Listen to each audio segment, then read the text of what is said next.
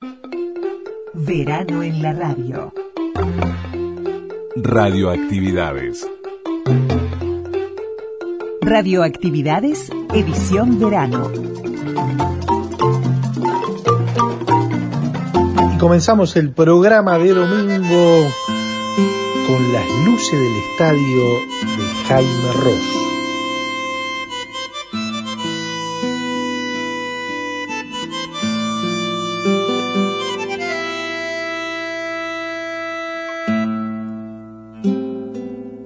Hemos pasado alguna alborada por la puerta del bar donde para la vida,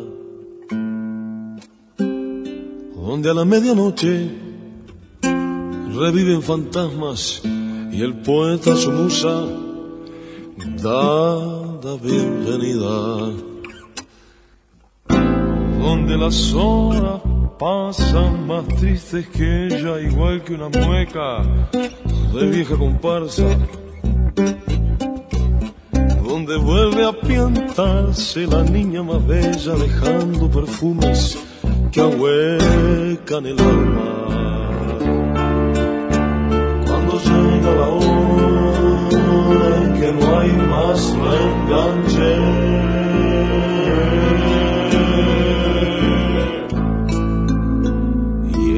bosteza mientras cuenta la guitarra.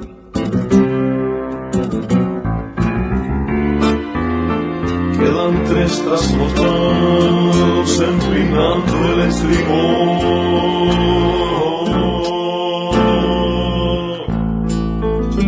Tintineante el cáliz del agua. ¿Qué tal amigas y amigos de Radio Uruguay? Bienvenidos a Radioactividades. Primer domingo de este 2021, del 2021, le enviamos un gran abrazo. Los invitamos a compartir una hora. Hoy el material es mucho, vale la pena. Las, los dos bloques que tenemos para, para el programa de hoy de Radioactividades. Pero antes de eso, queríamos anunciarle que mm, a partir de, de, este fin de semana, en lo, en lo, que es esta grilla de verano 2021, Radioactividades solo va a salir a los mediodías, a las 12, de 12 a 13, pero además agregamos no solamente Radio Uruguay en los 1050, también está Emisora del Sur en 1290 kHz, 94.7 FM y la red de frecuencia modulada del interior. Así que de 12 a 13 y la posibilidad de, escucharnos a través de todas las aplicaciones y, y, naturalmente nuestra página en Facebook Radio Actividades. En el día de hoy centra la atención eh, el recuerdo a Julio Sánchez Padilla. Eh, realmente acudimos a un material de derechos exclusivos que es precioso, en donde José Carlos lee eh, una, una, crónica de Jorge Señoranz, están los testimonios de Silvia Pérez, de Luis Fernando Iglesias, y en la segunda parte del programa, Andrés Salcedo, el relator que venía del frío en esto de ver fútbol alemán en la televisión uruguaya.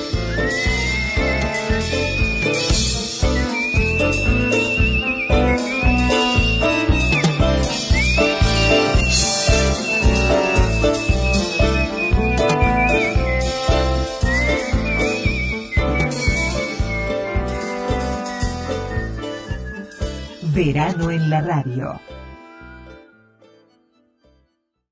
Y ahora el recuerdo es para Julio Sánchez Padilla, alguien que dejó su huella en lo que fue su Estadio 1 por décadas, y, qué mejor manera de tenerlo presente a través de un material precioso de derechos exclusivos. Le enviamos un gran abrazo y, y, saludamos muy fraternalmente a los compañeros de aquí de Radio Uruguay. Va a estar José Carlos Álvarez de Ron leyendo un blog eh, una crónica del blog de, de, Jorge Señoranz con anécdotas de Sánchez Padilla, cuando en, en su época de, de árbitro, eh, Silvia Pérez y Luis Fernando Iglesias dando los testimonios también de Julio Sánchez Padilla, y, y bueno, la posibilidad de escuchar este material recordándolo muy especialmente. Radioactividades, edición verano. Bardanca, Álvarez de Ron, Ferreira, Parto, en Radio Uruguay.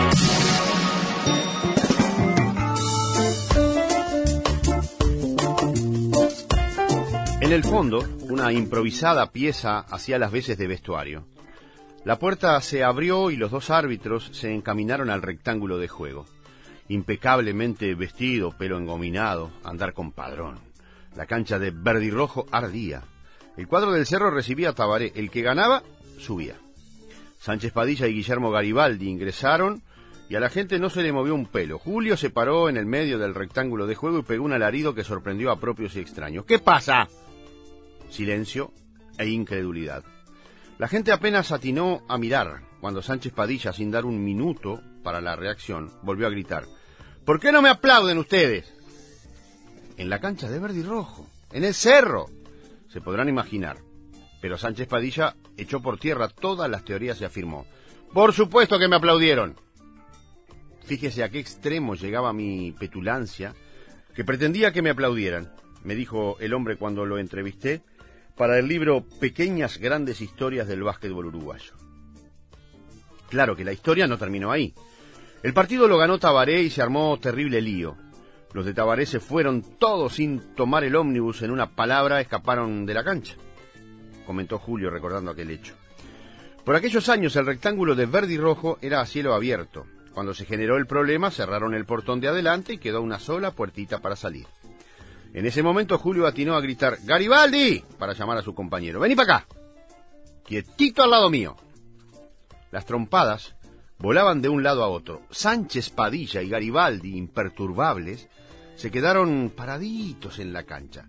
Se dieron piñas, no había un solo policía, rememoró, hasta que en un momento sintió un fuerte dolor en la parte baja de la pierna. Le pegaron un puntapié una patada. Ante esta situación, Sánchez Padilla se encaminó a la mesa de control cuando se le arrimó Bernardo Larre Borges, el entrenador de Verde y Rojo. Sánchez definió que Bernardo era capaz de hacer cualquier cosa por ganar. Entonces Larre Borges lo encara y le pregunta con un extraño tonito a Sánchez, ¿y a usted no le pegaron?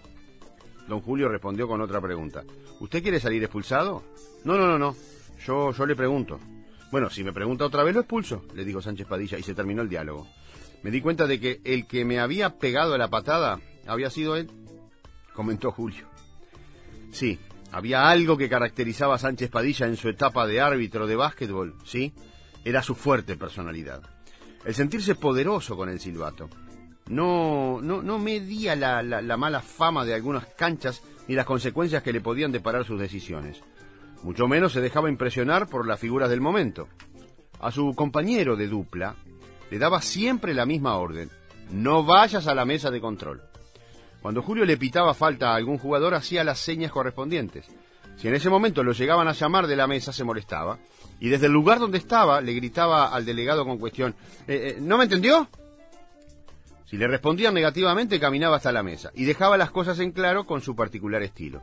Si usted me dice una vez más que no me entendió, lo que le indico lo voy a expulsar.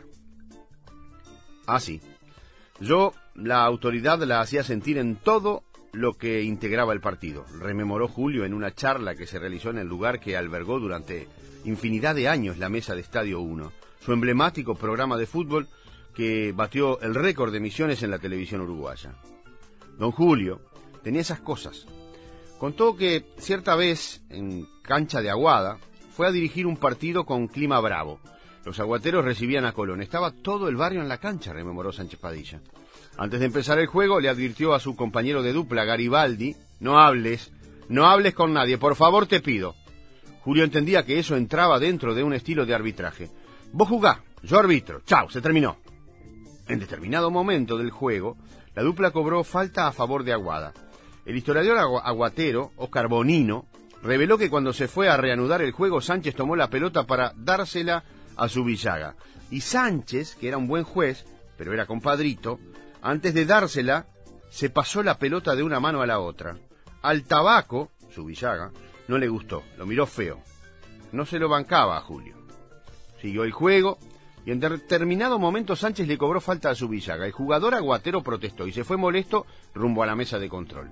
El partido se detuvo, en eso Julio se percató de que su compañero Garibaldi estaba allí hablando con el temperamental tabaco. A Sánchez no se le ocurrió mejor idea que pasar entre medio de los dos y en tono enérgico le dijo a su compañero, Te dije que no hables con nadie. Fue lo último que dijo. El tabaco le pegó tremenda trompada. Me clavó cabeza, abajo de la mesa de control, recordó don Julio. La gente quedó conmovida. Sánchez Padilla se paró como pudo, pero el tema no terminaba ahí. El problema pasaba por la determinación a tomar. ¿Qué hacía? ¿Se retiraba de la cancha y suspendía el partido o lo continuaba a pesar de la agresión? En ese momento pensé que Aguada no tenía la culpa de la idiotez que hizo su Villaga. Era, algo eh, anormal lo que había sucedido. Expulsé al jugador y seguí el partido, reveló Sánchez, acotando, ganó Colón, ¿eh? ganó Colón por dos puntos. Terminado el partido, en la cancha flotaba un extraño ambiente. En ese momento muchos pensaron que Sánchez podía ser agredido nuevamente. Sin embargo, afirmó que la gente de Aguada lo cuidó, como si fuera el príncipe de Inglaterra para que no tuviera drama a la salida.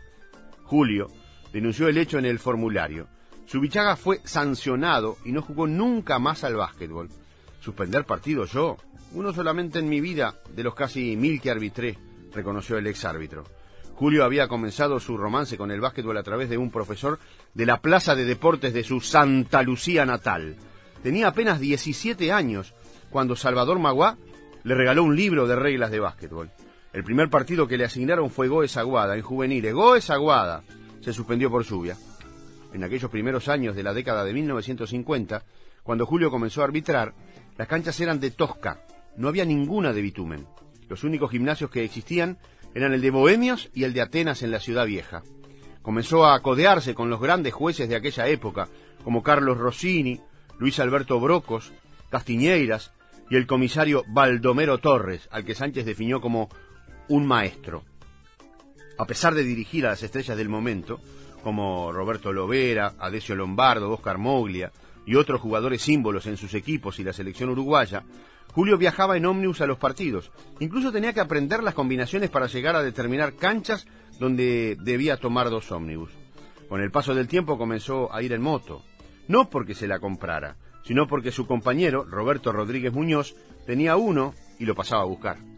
Sánchez viajaba impecablemente vestido y con un detalle que es el fiel reflejo de su personalidad. Iba de sombrero, en la moto y de sombrero. Sí, señor, qué tiempos, expresó con un dejo de nostalgia. Sánchez se esforzó hurgando en su memoria, rememoró los tiempos de Oscar Moglia, al que definió como el más grande. Dijo que arbitrarle un partido a Oscar implicaba una enorme responsabilidad, y expresó con orgullo que en la cancha de Bohemios lo expulsó. Julio elevó la voz a la hora de recordar aquella incidencia. Él era Moglia y se creía que era Dios. Pero el gran problema era que yo no me creía que era Dios, pero estaba cerquita. Y nos pusimos a discutir en la mesa y lo expulsé. De pronto, en medio de la charla señaló con el dedo una pared del club de Estadio 1. Apuntaba una foto de Uruguay, se paró y lo marcó. Roberto Lovera. ¿Sabe lo que era dirigirle un partido a Roberto en la cancha de Tosca de Olimpia? No estaba en el lugar donde se encuentra el gimnasio actualmente, sino en la cuadra siguiente, para, para adentro. Ahí era bravo. Sánchez Padilla definió al golero olímpico Adesio Lombardo como un gentleman que jugaba igual en la cancha de Tosca de Estocolmo como en el gimnasio de Bohemios. Su figura, y el alto nivel mostrado determinaba que fuera nombrado para dirigir los partidos más difíciles de la época. Y si no lo designaban, se enojaba. Si sería pedante, que me sentí importante, era divino tratarse de usted con Guanaco Costa, al que conocía pero ya no trataba de che a ninguno en un partido, porque yo era la autoridad y ellos los jugadores que debían jugar y comportarse correctamente, anotó don Julio. Justamente, Héctor Guanaco Costa contó en una entrevista que le hicieron en la web urubasket.com que cierta vez en un torneo sudamericano de clubes en Quito, Sánchez estaba dirigiendo un partido de dos equipos extranjeros. En determinado momento le empezaron a gritar cosas desde la tribuna por un fallo. Paró el partido, se arrimó a la mesa de control, tomó un micrófono y le habló al público. Parecía el domador de un circo, recordó el guanaco Costa. Sánchez Padilla llegó a sentirse poderoso pero humano. ¿Por qué? porque fue poderoso para, para el que ganaba y para el que perdía. Don Julio imponía su estilo en tiempos donde no había policías en los partidos. donde se dirigía por los barrios, en canchas bravas como la de Unión, donde Sánchez Padilla se dio el lujo de expulsar al presidente. Recordó haber dirigido partidos en la cancha de Tabaré con gente sentada en la baranda de madera y en el piso, al borde del rectángulo de juego, y otro en la cancha de Sporting entre el local y Montevideo que terminó en un lío donde el único que no peleó fue él. A pocos meses de iniciarse los Juegos Olímpicos de Roma, el contador José Pedro Damiani tuvo la iniciativa de apelar a sus contactos. Armó una carpeta de Sánchez Padilla y se la remitió al entonces capo máximo de la Federación Internacional de Básquetbol, William Jones. La idea eh, era que Sánchez fuera designado para los Juegos Olímpicos de Roma 1960. Al tiempo, el contador recibió un telegrama de Jones con una original respuesta. Si Sánchez Padilla, Julio César, bueno para Roma. Así quedó designado. La perseverancia y dedicación llevaron a Sánchez Padilla a arbitrar en los máximos eventos como mundiales y Juegos Olímpicos. Pero hay reconocimientos que van más allá, como la opinión de una gloria del básquetbol como Oscar Moglia.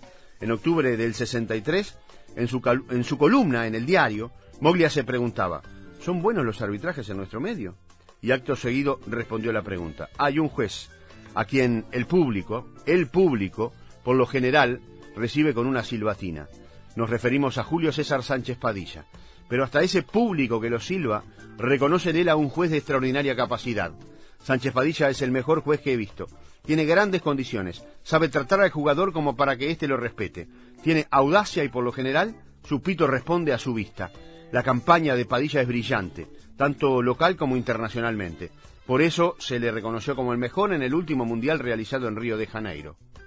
Julio no dudó en afirmar que aquella fue la mejor época de su vida. Llegó a dirigir ocho partidos en una semana. Fue testigo de la transformación de innumerables instituciones a lo largo del tiempo. Rememoró aquellos viejos duelos donde los clubes tenían cuadros que se recitaban de memoria. Había sentido de pertenencia, comentó, argumentando que los equipos estaban integrados por los muchachos del barrio. Aquella tarde, Sentados en la mesa, Julio desvió la charla inesperadamente. Me dijo que todas las cosas que estaban en el conocido club de Estadio 1 tenía su razón de ser. ¿Sabe lo que es aquella chapa? La 199. ¿Sabe de qué es? Me preguntó antes de revelarme que era del carro del lechero que le llevaba la leche a los Sánchez en Canelones. Pegado había un frasco de metal. Es el recuerdo que le quedó de la peluquería de Gula, donde Julio lustraba zapatos. El dueño me adoraba. Yo le llevaba las cartas a la novia, que era la hija de unos quinteros, y había que ir caminando a llevarlas. Entonces me miró y me dijo con un dejo de nostalgia, arbitré 15 años, y cuando me retiré, chau, se terminó. Me retiré porque se me antojó. Me tenía que inyectar todos los partidos porque tenía problemas en la espina calcárea y se me hacía imposible correr. Yo me inyectaba para poder arbitrar. Una locura. Pero lo volvería a cometer, ¿eh? Lo volvería a hacer. Fue la mejor etapa de mi vida. El, texto es de Jorge Señoranz, que la cuenten como quieran a propósito de Sánchez Padilla, y es para mí un placer recibir a, una gran amiga como, como Silvia Pérez, eh, a propósito de, de, Julio César Sánchez Padilla y tantas vivencias con él. Silvia, muchas gracias por recibirnos. ¿Cómo estás? ¿Todo bien? Hola, José Carlos. Un placer estar en contacto contigo, con Sergio con derechos exclusivos, en definitiva, que es un programa que cuando puedo lo escucho y que me gusta mucho, es un programa diferente y realmente lo disfruto cuando, cuando lo puedo escuchar. No sé qué puedo decirte yo después de esto maravilloso que, leíste de, la pluma de Jorge Señoranz, uno de los mejores escritores de, del Uruguay, sin duda, un amigo además. Y, y lo que lo que dice él es, es, exactamente cierto. Muchas de esas cosas Sánchez nos las contaba de repente en la tanda de los programas de Estadio 1 y yo creo que lo mejor de su vida fue como árbitro de básquetbol. Yo no tuve la suerte de verlo, pero mucha gente me ha comentado que el arbitraje del básquetbol uruguayo fue un antes y un después de Sánchez Padilla, ¿no? Que él era el mismo showman que fue después golpeando la mesa de Estadio 1, era en los rectángulos de básquetbol, capaz de hacer eso que acaba de relatar Jorge y que él me lo contó, que de repente una persona lo insultaba en, la tribuna y él paraba el juego, se acercaba a esa persona y le explicaba por qué había cobrado tal cosa. Y, después seguía arbitrando, ¿no? Este, maravilloso, realmente maravilloso. Silvia, me imagino también, bueno, difícil trabajar con él, ¿no? Era, era loco loco. Sí, era loco loco, pero yo la verdad disfrutaba muchísimo, lo pasamos muy bien. Además, capaz que yo ya lo agarré, yo trabajé 18 años con él, desde el 2000, cuando él me llamó a ofrecerme trabajo eh, este hasta que terminó el programa lamentablemente y lo digo lamentablemente porque la gente hasta el día de hoy en la calle me habla de Estadio 1 y me dice ¿por qué no vuelven con Estadio 1? O sea, creo que Estadio 1 era un poco una marca registrada dentro de la cultura uruguaya, aquello de soy uno de los ocho. este, pero la verdad que la pasábamos muy bien, capaz que yo ya lo agarré un poco más tranquilo por los años mismo, este, obvio que lo vi al principio golpear la mesa y todo, pero después él se fue de alguna manera tranquilizando y al final capaz que nos escuchaba más a nosotros que lo que él participaba, pero no me fue difícil trabajar con él, todo lo contrario. Mirá lo que estás diciendo, ¿no? En el año 2000, mirá ahora con, con, la lucha que hay a propósito de igualdad de género y todo, vos calladita la boca fuiste de las de las primeras en, en marcar la cancha. Sí, vos sabés que yo le reconozco eso a Julio, porque, a ver, yo ya había trabajado años en el informativo de Canal 5 y ya trabajaba en el diario El País cuando él me llamó. No es que yo empecé con él como le pasó a muchos periodistas, porque Estadio 1 fue también una escuela de periodistas. Mm. Este, yo no es que empecé con él, pero cuando él me llamó, y hoy lo reconozco porque no era un momento de empoderamiento de las mujeres como es ahora, ¿verdad? Y mm. sin embargo él, que era un hombre colorado, conservador, se la jugó por poner a una mujer en su mesa y fue realmente algo extraño viniendo de él. Mm. Y cuando, bueno, cuando siempre cuento que cuando me llamó y me ofreció, me dijo, quiero poner una mujer en la mesa de Estadio 1 y quiero que seas vos. Y yo, pa, no me veía en esa mesa, que en ese momento estaba Ariel del Bono, Lalo Fernández, todos popis del periodismo, él como un loco golpeando la mesa. Y yo no me veía en eso, ¿viste? Porque yo creo que mi fuerte es la entrevista, de repente, no tanto la opinión y le dije, ah, deme una semana para pensarlo, Julio. A la semana me volvió a llamar y le pedí otra semana, porque no estaba segura. Y, bueno, al final fue Jorge Sabia, que era mi jefe en el diario El País en ese momento, que me dijo, te está ofreciendo un trabajo, sentate ahí y decí lo que pensás. Y bueno, y, fue lo que hice, eh, y siempre también cuento que él, él sacó una publicación en, en, los diarios ese día, el día que yo empecé el primer lunes, y decía, estaba mi foto, no sé qué, y decía a las mujeres a lavar los platos. pero fíjate vos, estás hablando del año 2000, ¿no? Porque ahora es una cosa, pero... lo que hiciste vos, lo, que hizo él por llamarte, pero lo que hiciste vos también, eh, y sin, sin andar a los gritos ni golpeando la mesa, ¿no? Digamos, ¿cuánto, cuánto lugar hoy, cuántas compañeras hay, cuántas periodistas hay y, y, tantas puertas que abriste sin, no sé si, si, si, sin darte cuenta, pero por lo menos sin, sin andar golpeándote el pecho. No, sí, sí, sí, sin darme cuenta realmente. A ver, todo el mundo cree que yo soy la primera y en realidad yo fui la primera en televisión, empecé en el año 87, pero hubo dos décadas antes que yo otras mujeres que trabajaron en diario. Mirna Izquierdo es una de ellas que tuve el placer de conocerla, le mando un beso si está escuchando, que trabajó 20 años antes que yo y, las cosas no resultaron muy difíciles, eran hasta más fáciles para ellas porque los compañeros tenían como una cuestión de protegerlas y, y trabajaba más en diario y, claro, cuando yo empecé la gente ya no se acordaba de ellas y además yo fui la primera en televisión y la televisión hace que tenga otra repercusión todo, ¿no? Y yo quizás nunca me di cuenta que, que habría puertas ni nada, pero bueno, este por suerte hoy hay una cantidad de mujeres trabajando, ya nadie se sorprende de que... Claro, que va, no, va por el género, sino por la capacidad de hacer las cosas. Exactamente, exactamente. Y bueno, le quiero mandar un beso a, la compañera de ustedes, que, lamentablemente no está más con ustedes, pero bueno, que, también este lo hacía muy bien. A Yane, sí, nos, está, nos escucha siempre, pero claro, lo que pasa que pasa que está todo tan difícil, Silvia, bueno, está, está difícil, no no no no solo el, tema laboral, pero, pero eh, todo, todo, todo muy complicado. Pero nosotros queríamos tener tu palabra, este, agradecerte eh, también por, por, por, cómo marcaste el camino y esta referencia de, de, Julio César Sánchez Padilla, que me parece que también, como, como bien lo, vos, lo has dicho, ¿no? Eh, a propósito de abrir puertas, por ahí comenzaron los, los referentes de este país en materia del periodismo, ¿no?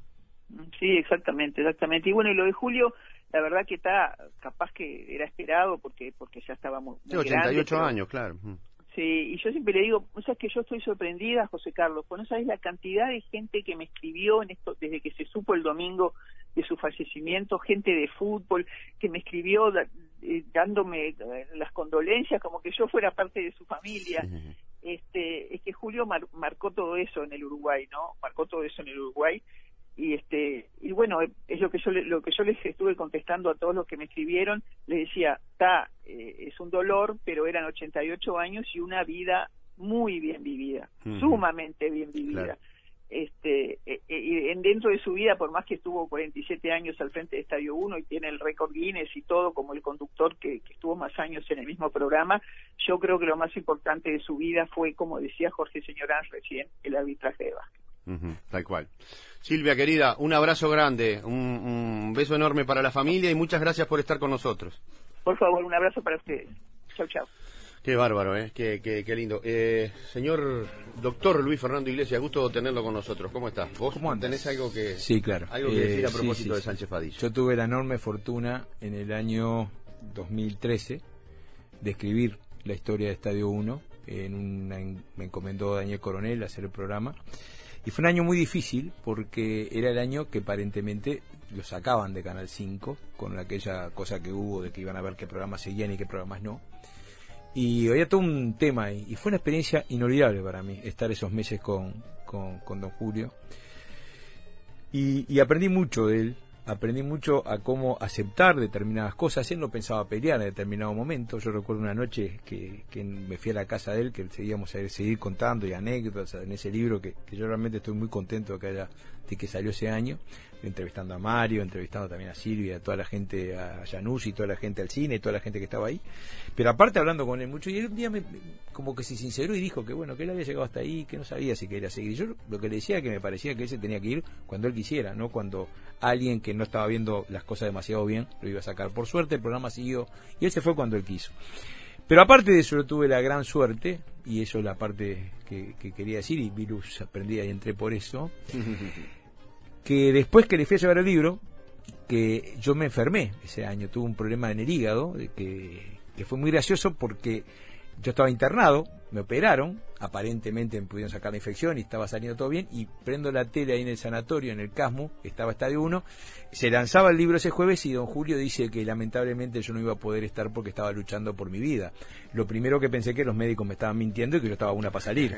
Después me di cuenta que eso lo dijo, por supuesto, golpeando la mesa, y yo tuve la suerte de ese jueves que se lanzó el libro, este, a estar en la presentación, pero por teléfono desde el sanatorio y después le llevé, y ya se ha recuperado, le llevé el libro, eh, le había llevado unas semanas antes el libro, y yo estaba con un tema, no importa, y, él me vio medio mal y me entró a preguntar, y ahí me di cuenta el don de gente de él, porque sin conocerme, enseguida me dio una mano, me dijo, usted tiene que hablar con fulano, tiene que hablar con Mengano, y ese problema se solucionó gracias a don Julio. Entonces me di cuenta que aparte de todo lo que era, era una persona con un corazón enorme, y que realmente yo quedé muy orgulloso de poder eh, contar parte de la historia de ese programa y que por supuesto que esos ocho que éramos multitudinarios estuviéramos. Así que eso quería decir nomás. Un gran tipo se fue, a mí me dejó una gran pena y una gran riqueza haberlo conocido. Y para nosotros es una riqueza enorme siempre tenerte, querido eh. Eh, y vos sabés que el éxito de las mesuras se llama el libro, ¿no? Que, cuenta a propósito de Ese fue primero de Campodónico. El mío se llama eh, El, Estadio 1, la historia. El Campodónico, el tuyo tiene que ver con el programa. El programa, la historia del programa. la, historia, del programa, este, en anécdotas, algunas anécdotas fenomenales. Si quieren, un día venimos y contamos algunas anécdotas, como, como el festejo del. Antes de que, venga Bardanca. Bardanca, no me deja venir. Señores, me voy a mi programa. Hasta luego. Gracias, gracias. Es un barrio, un barrio de radio. ¿Vos sabés lo que es un barrio de radio? Es lo más lindo. ¿Viste lo que es el multiempleo? Y yo, con Julio, voy a confesarlo. Julio César Sánchez Padilla nació en Canelones, pero él dijo siempre ser santalucense por adopción. Entonces, a partir de ahí, ya está. Ya está.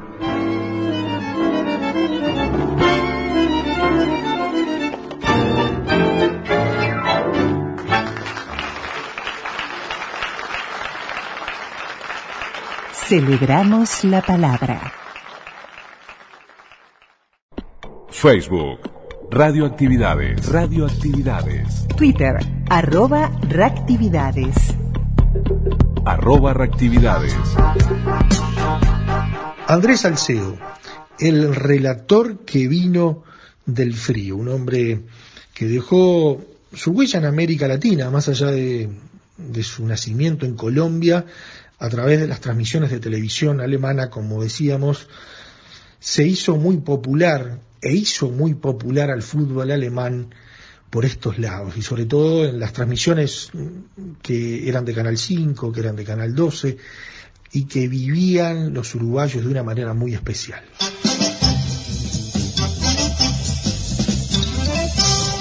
Hola, ¿qué tal mis amigos? Es un placer darles la bienvenida a esta nueva edición de Telematch. Litvarsky. Saca migajita. Da para Steiner. Otra vez migajita Litvarsky. Avanzando en zigzag. Pase con la parte interior del pie. Y Woody Fela, el cañonero del Báltico, del Werder de Bremen, marca el gol. El pase para Vieira, Vieira busca Petit, Petit que avanza, atención, va a disparar, dispara, dispara, dispara, gol, gol.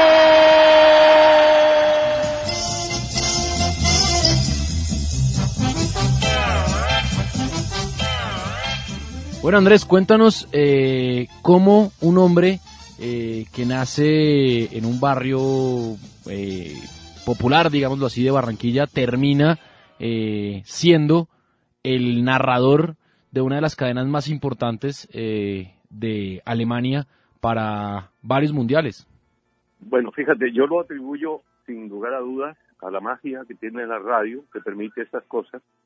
Yo desde niño, mi único juguete, por razones familiares, por múltiples razones, entre otras el crecer en un hogar no era propiamente el mío, sino donde unos tíos que eran ya muy mayores y eh, sin niños con quien jugar, sin, eh, ¿qué te digo? Sin las posibilidades, por lo menos, de conversar con alguien de mi edad. Entonces descubrí un aparato de radio de una marca que ya no existe, marca Filco, que tenía unos parlantes de tela que vibraban cuando se oían las voces de los locutores. Y eso se convirtió no solo en el juguete preferido mío, sino que se convirtió en un sueño.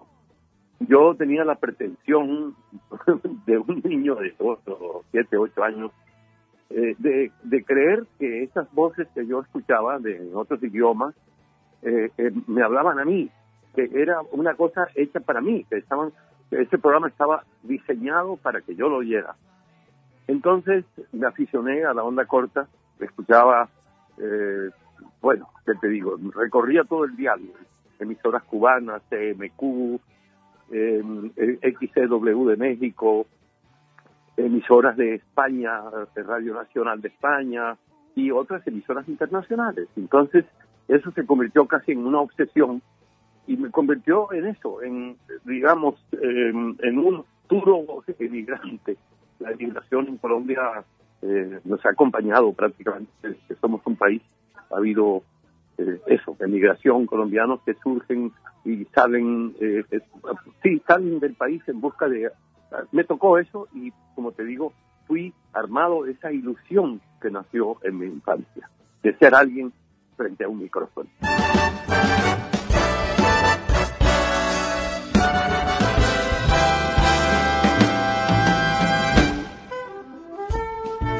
Mi deporte era el béisbol. Yo no, no conocía el fútbol, no, nunca había tenido con, el fútbol, a no ser, pues, eh, en cualquier ciudad de Colombia, en cualquier esquina, eh, te encuentras con unos muchachos que patean una bola, ¿no? Eh, en fin, pero el deporte que me, que te digo, me embrujó, porque yo era de los que lloraba cuando mi equipo perdía, ¿no? Y internacionalmente me hice hincha de, de, de los Dodgers, que en esa época jugaban en Brooklyn y eran los enemigos de los Yankees de Nueva York. Y yo, bueno, te, te imaginas, yo reunía a los dos viejos que me, que me criaron, el tío y la tía, y, lo, y, yo me escondía detrás de ese radio filco, que era un radio de madera, que tenía un hueco detrás donde estaban colocados los tubos que se ponían incandescentes y yo metía la cabeza ahí y narraba partidos de béisbol para, para los dos tíos. y entonces, eso de alguna manera, pues, después vinieron los hermanos míos, este, se habían quedado en, la casa de, mi padre y ya me reuní con ellos y, y la cosa fue mejor, ya tenía un público más grande y más crítico. entonces, por ahí me enfilé y dije, no, mi, mi futuro está ahí, en esconderme en un estudio esconderme detrás de un micrófono mmm, y, y, y, de ahí eh, sacar todo lo que tengo adentro y soltarlo para, para la gente que, que, me, que me escucha. Eh, es casi una necesidad fisiológica que tuve en mi juventud de querer decir algo, de, de hacerme visible, ¿no? eh, porque no tenía otra gracia, como se dice. Hay un, alguien que nace con, eh, con, que te digo yo, con habilidades para el fútbol, para las matemáticas, o es pintoso y sabe bailar y, y, y conquista el corazón de las muchachas. Yo no tenía nada de eso. Entonces, eh, yo me lo jugué todo a una carta, la, la del radio. En algún momento, en algún momento quiero eh, hablar y decir algo que, que atrape la atención de la gente. Digamos, esa fue la, ¿cómo te diría? La meta que Salimos para la complementaria. Hay un cambio en el equipo del Colonia. Kuhlman se quedó en la caseta. Kuhlman se quedó en los vestuarios. Lo reemplaza Hartmann. No, Hartmann, no, Harman solamente. Esa T final. Eso le pasa a uno cuando habla tan mal el español, por allá por el Caribe lo, lo golpeamos demasiado, entonces cuando queremos refinarnos le agregamos letras que no existen. No había que decir Harman, sino Harman simplemente.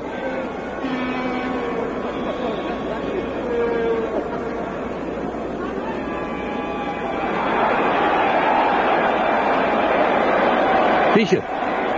Acompáñalo. El disparo desde unos 25 metros fuera. Yalov. Peligrosísimo hoy, fue el hombre que marcó el tanto y ha disparado en un par de ocasiones sobre la valla de Immel. El día que llegué yo a Alemania, eh, procedente de Madrid, yo, si hubiese, si en mí hubiera estado, me hubiera devuelto inmediatamente. No me gustó para nada, yo no elegí Alemania. Yo eh, pertenecía al elenco de radioactores que trabajaba por las tardes en Radio Madrid, de la cadena SER, y yo iba todas las tardes, grabamos de 2 a 5 de la tarde, y grabamos una serie dedicada, la- las producciones nuestras estaban dirigidas a emisoras internacionales, hacíamos dramatizados que se emitían en Radio Suecia, Radio eh, Radio París Internacional, Radio Francia Internacional, eh, este, la Deutsche Welle, el BBC de Londres, todo esto, ¿no? Y entonces en una de esas tardes me dijeron, mira, este, vamos a grabar una serie dedicada a la literatura alemana y había un personaje eh, que se llamó, existió en la, en la vida real, se llamó Till Eulenspiegel, era un juglar de la Edad Media que salía por las calles eh, a contar lo que había visto en el camino, era un, un verdadero juglar, un, un hombre que andaba con su vihuela, su, su instrumento de cuerda, y se detenía en la plaza de los pueblos y entonces contaba lo que había visto en, en el camino.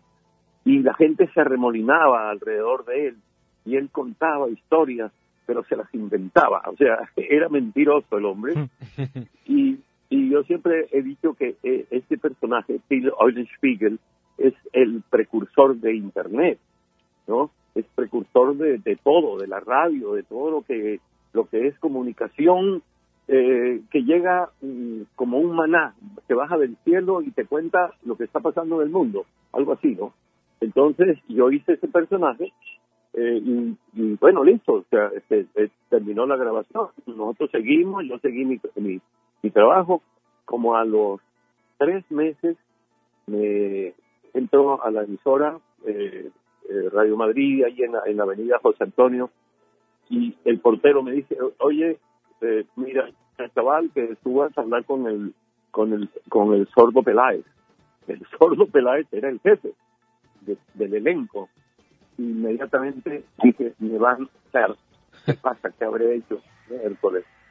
Subo y el hombre estaba en su escritorio y me dice, hola, eh, tío, ¿te quieres ir para, para Alemania? Y yo, no, no, para nada, yo estoy feliz aquí en, en Madrid, ya tengo colegio para mi, para mi hijo, estoy feliz. Hombre, es que me han pedido que te dijera que tienes la posibilidad de ir a hacer unas vacaciones en Madrid, en perdón, en Colonia, y cuando, el- cuando el hombre me dice lo que me van a pagar, que era lo que yo me ganaba en España en seis meses. Me voy Y ya. digo, claro, total. Pero fíjate, el tipo me dice, mira, el problema es que eh, tienes que el, el pasaje no no te- eh, lo tienes que, que financiar tú. ahí en Radio Madrid trabajaba un locutor muy famoso en España, José Luis Pecker. Eh, si entras a internet y lo buscas, te vas a encontrar que era un uno de los de los, pero te digo, de las estrellas, de, uno de los capos, de la, de la, posguerra, de los de los capos, cap, capi de capi de, de la cadena Ser. Eh, entonces él trabajaba por las mañanas en una agencia de viajes, Viajes Ecuador, la, la famosa, la más famosa que había en España. Y él me dijo, tranquilo chaval, yo te fío el pasaje. bueno, el, asunto es que el hombre me, me pagó el pasaje, el, el, de ida, me compró el pasaje de ida y yo, mira, se lo pagué seis meses más tarde, que fue cuando yo regresé a Madrid. Me había ido por un mes y la cosa se fue prolongando y a los seis meses incluso me dieron vacaciones. y cuando regresé de esas vacaciones, que las hice por supuesto en Madrid, me fui a recoger, a recoger todas las cosas, a pagar mis cosas, a recoger a mi familia. Entonces ya no volví, ya no volví más. Me quedé 22 años en Alemania. Hola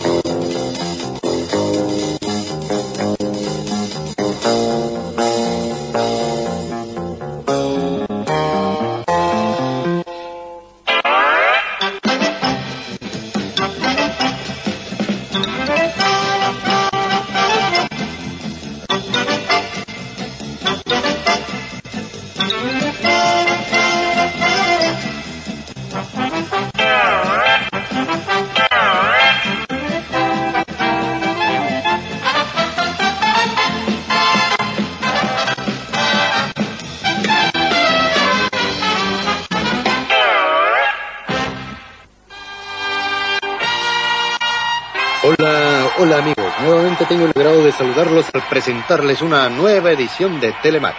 Telematch es uno de los programas predilectos de los televidentes alemanes y sale al aire desde Bamberg, una ciudad situada al norte de Baviera. Camilo Feldi, nuestro presentador, se encuentra parado sobre este peligroso monstruo marino. Detrás de Camilo, el equipo de los visitantes de Hof, también una ciudad bávara.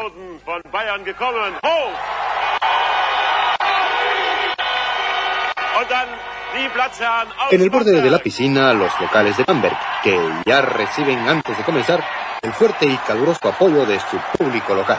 Estas caras ya las eh, conocen ustedes, son los jueces que siempre nos acompañan. Están parados junto a la Lorelai con sus rubios y largos cabellos y sobre su relación con Telematch hablaremos más tarde. Juegos sin fronteras, Spionegrenze en alemán, eh, Jeux sans frontières en francés, eh, Yogi Senza Frontieri en italiano y así sucesivamente. Y cuando nosotros nos reuníamos teníamos como una especie de comité de, programación y cuando me dijeron, bueno, ¿qué te parece el nombre en español también, Juegos sin Fronteras? Yo les dije, bueno, sí, está bien, pero ¿por qué no buscar un nombre que, que, más, que sea más corto? El Juego sin Fronteras suena demasiado vago y, y, y, y casi que demasiado poético. ¿Y por qué no le ponemos telematch? Y a la gente le gustó la cosa. Y fíjate, el único, la, eh, única, el único idioma donde no se llamó Juegos sin Fronteras, ese programa, en español, y el nombre Telematch quedó grabada en la memoria de los que eran jóvenes en aquel momento en toda América Latina. Desarmando la espoleta, disparo que llevaba verdadero peligro del turco Kemal Atatürk con la camiseta 11 en el dorsal. Todo listo. Angelito Engels cuidando el primer palo como un angelito de la guarda. Rechazo, salta el número 11, Alof. Slivo Slavo ganando en el rebote. Sigue avanzando Slivo. Lo acompañan 3 contra 7. Domina todavía Harman. Toca a la izquierda sobre Slivo. Slivo controla la pelota. Se la dejó a Hubert, el que trabaja. Nadie sabe para quién trabaja. Balón para eh, el ex capitán. Sigue avanzando en perpendicular. Busca colaboración por la derecha en Hoover. Hoover recibe la marca de Dita Prestin, sale a gambetearlo. Balón hacia atrás. Y Jupp Tenhagen. Balón de Jupp. Hacia el número 3, Benixhausen. Benixhausen regresando el balón. Viene el apoyo de nuevo Jupp. Jupp Tenhagen va a buscar el área. Mete el balón. Bursvila en la media luna. No lo deja mm, virar, girarse el número 2. Dita y un cañonazo desde atrás. Creo que fue del número 3 Benninghausen totalmente desviado. Pero en esa época eh, la transmisión o el comentario deportivo se hacía con, como te digo, de una manera muy reposada, eh, ¿no? Eh, no, no había grandes eh, aceleraciones, mm, se podía transmitir el partido como si estuvieras conversando, ¿no? Y eso caía bien, ¿no? Caía bien escuchar a un tipo que hablaba con cierto acento. Eh, pues uno nunca puede, el alemán dicen que es como el piano, que nunca se acaba de aprender. Yo fui un muy buen alumno de, alemán y llegué a ser un buen, un pasable traductor y, y lo hablé con, lo, hablo todavía con, pues, con soltura y con un acento mm, potable, un acento decente, ¿no? Entonces, eh, a la gente le gustó, le gustaba eso, ¿no? Escucharlo y tal. Y fíjate que también hice algo que yo lo considero casi más importante y de, ello no, no, no, se ha comentado mucho. Pero yo, por ejemplo, yo presentaba, eh, presentaba conciertos en, en, en BDR Radio, que es una emisora de, del canal del canal 1 de la televisión alemana, que tiene también su, su radio. La radio y la televisión son juntas, ¿no? y, y ellos tenían un, un ¿cómo te digo? Un, un programa al aire en radioteatro presentando conciertos. Entonces, yo, porque el director se hizo amigo mío y le gustaba, no sé, algo vio en mí y me pidió que fuera a presentar yo esos conciertos.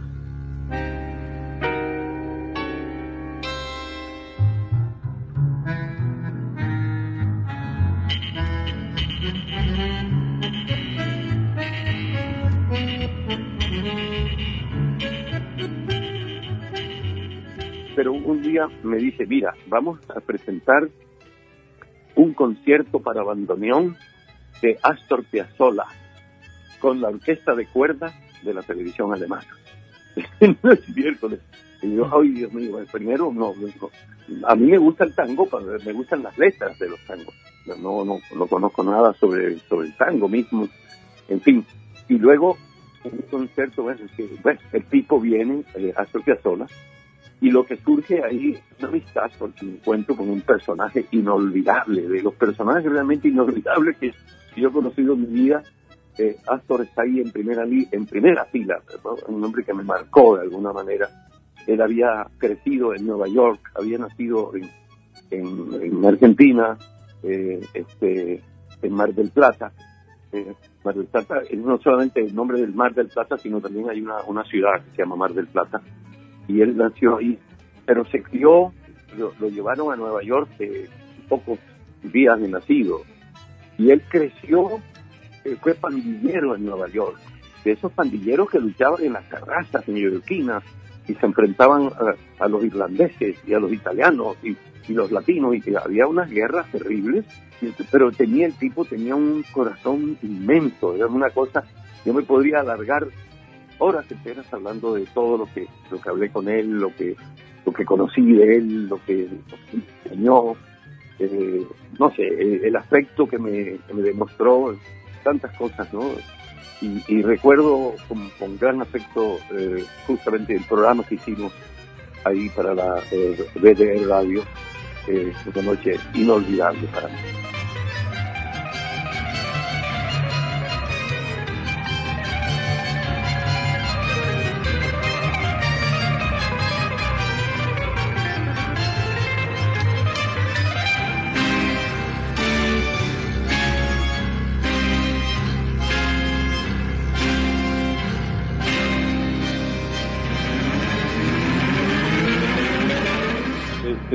Fue, y, perdón, no, no lo digo con falsa modestia, ni mucho menos, ni porque yo estuviera llamado a hacer cosas más importantes, sino que llegué por carambola al fútbol, ¿no?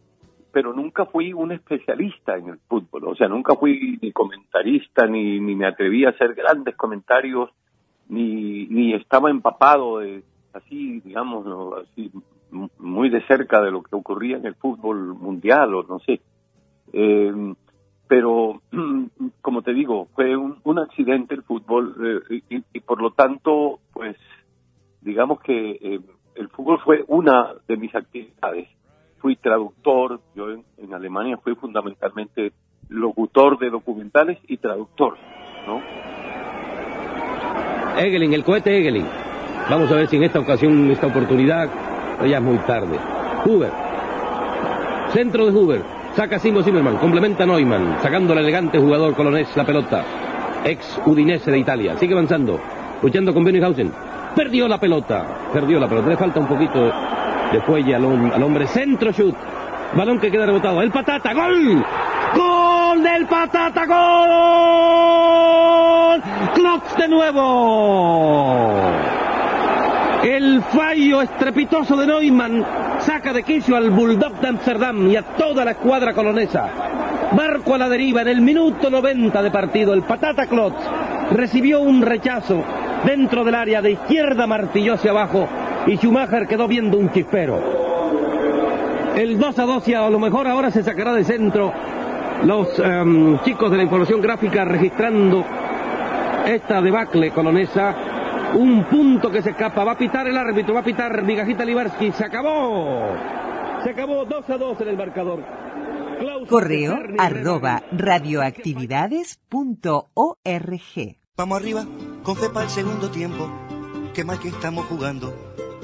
No se puede creer. Aquel loco, aquel de pelo cortito, nos baboció, nos metió pechera. Así que leña con él Vamos perdiendo, eso nos pasa por ser giles, por salir a buscar empates. No podía ser.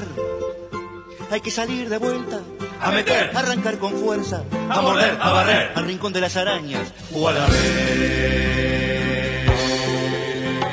Qué sucios, mamita, qué sucios son. Ponen la plancha en el pecho y en el corazón. Y viste el juez, el juez tira para ellos el juez no tiene vergüenza, no les cobra nada, está muerto de miedo. Y sigue siendo los dueños de la pelota. Y pensar que son solo unos patrincas con super entrenamiento. Así que vamos este segundo tiempo, que tal vez ya sea el tercero o el cuarto o el sexto. Y nos vamos con Jorge Lazaroff, nos vamos con pelota al medio.